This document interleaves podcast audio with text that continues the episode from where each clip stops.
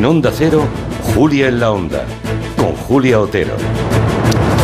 Pues sí, vuelta a empezar. Esa es la primera evidencia a esta hora.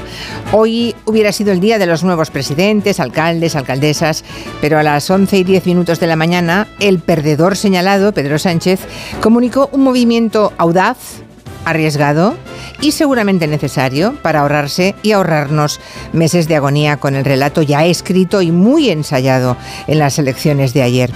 Hoy mismo se disuelven las Cortes, nadie podrá decirle desde la tribuna de oradores en la Cámara ponga usted las urnas, porque las pone él, es su prerrogativa como presidente del Gobierno y las pone el día 23 de julio. La convocatoria formal de las elecciones aparecerá publicada mañana martes en el Boletín Oficial del Estado, de forma que los comicios se celebrarán el domingo 23 de julio.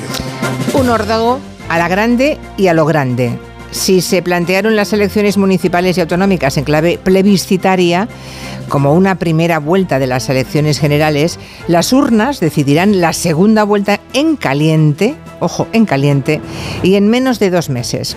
Bueno, luego hay otras evidencias.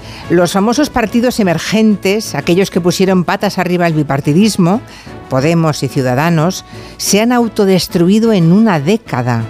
La politología y sobre todo la psiquiatría tienen trabajo para el análisis y me refiero a sus hiperliderazgos tóxicos a la vista del resultado suicida para los suyos.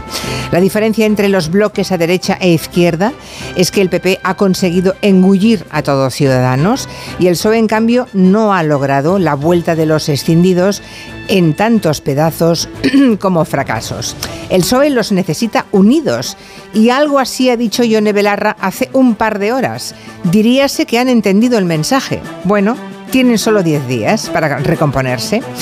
Ingreso mínimo vital, ley de eutanasia, ayudas sociales, aumento del salario mínimo, buenos resultados económicos, medidas bien valoradas por la población que sin embargo no han servido ni en las elecciones municipales ni en las autonómicas.